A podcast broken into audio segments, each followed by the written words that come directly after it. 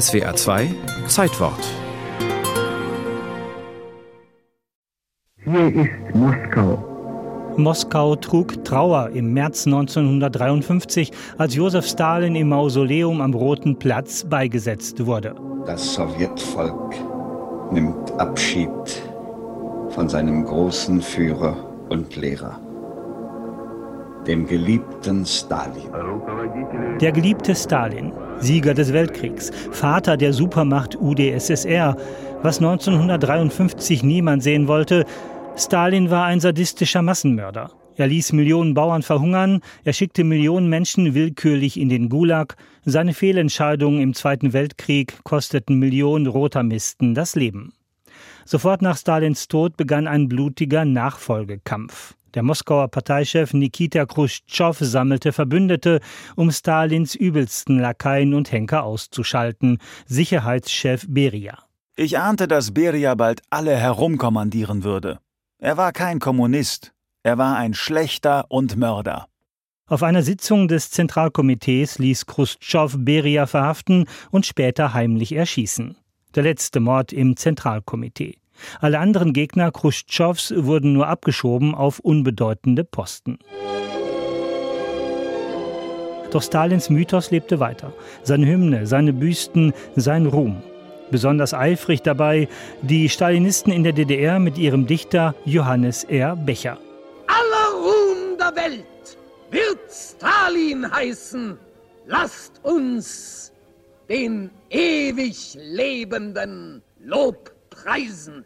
Erst drei Jahre nach Stalins Tod wagt Khrushchev am Stalin-Denkmal zu kratzen. In seiner Geheimrede am Ende des 20. Parteitags, am 25. Februar 1956. Die Delegierten sind geschockt. Auch der spätere Geheimdienstchef Alexander Schelepin.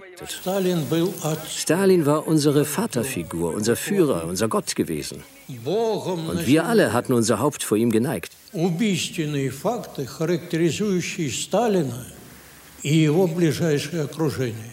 Zeitungen, Radio und Fernsehen in der Sowjetunion verschweigen die Geheimrede. Stalin soll heimlich und ohne Diskussion entzaubert werden. Die 43 Seiten der Rede werden als rotes Heftchen gedruckt. Jedes Exemplar bekommt eine eigene Nummer. Funktionäre müssen den Empfang quittieren, ihren Kollektiven den Text vorlesen und das Heft sofort wieder abgeben.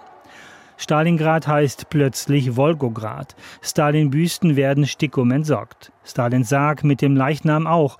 Raus aus dem Mausoleum, rein ins Grab außerhalb der Kremlmauer. Sie trugen ihn nicht senkrecht oder waagerecht, sondern schräg. Es sah aus, als ob da jemand spazieren ginge. In diesem Augenblick dachte ich, Stalin würde auferstehen und fragen, was zum Teufel macht ihr mit mir? Khrushchev lässt die Lager öffnen. 1,5 Millionen Verschleppte kommen zurück nach Hause. Eine Tauwetterperiode. Die Sowjetunion wird ziviler. Das kann aber auch gefährlich werden für ein Imperium, dessen Fundament auf Gewalt beruht. Die Ungarn wollten Freiheit, Khrushchev schickte Panzer. Immer mehr DDR-Bürger flohen in den Westen, Khrushchev ließ die Mauer bauen. Im Weltraum schafften die Sowjets einen Etappensieg über die USA, ansonsten krankte das System an sich selber. An Verdrängung, Rüstungswahn und Kommandowirtschaft und an der halbherzigen Entstalinisierung. 1991 ging die Sowjetunion unter.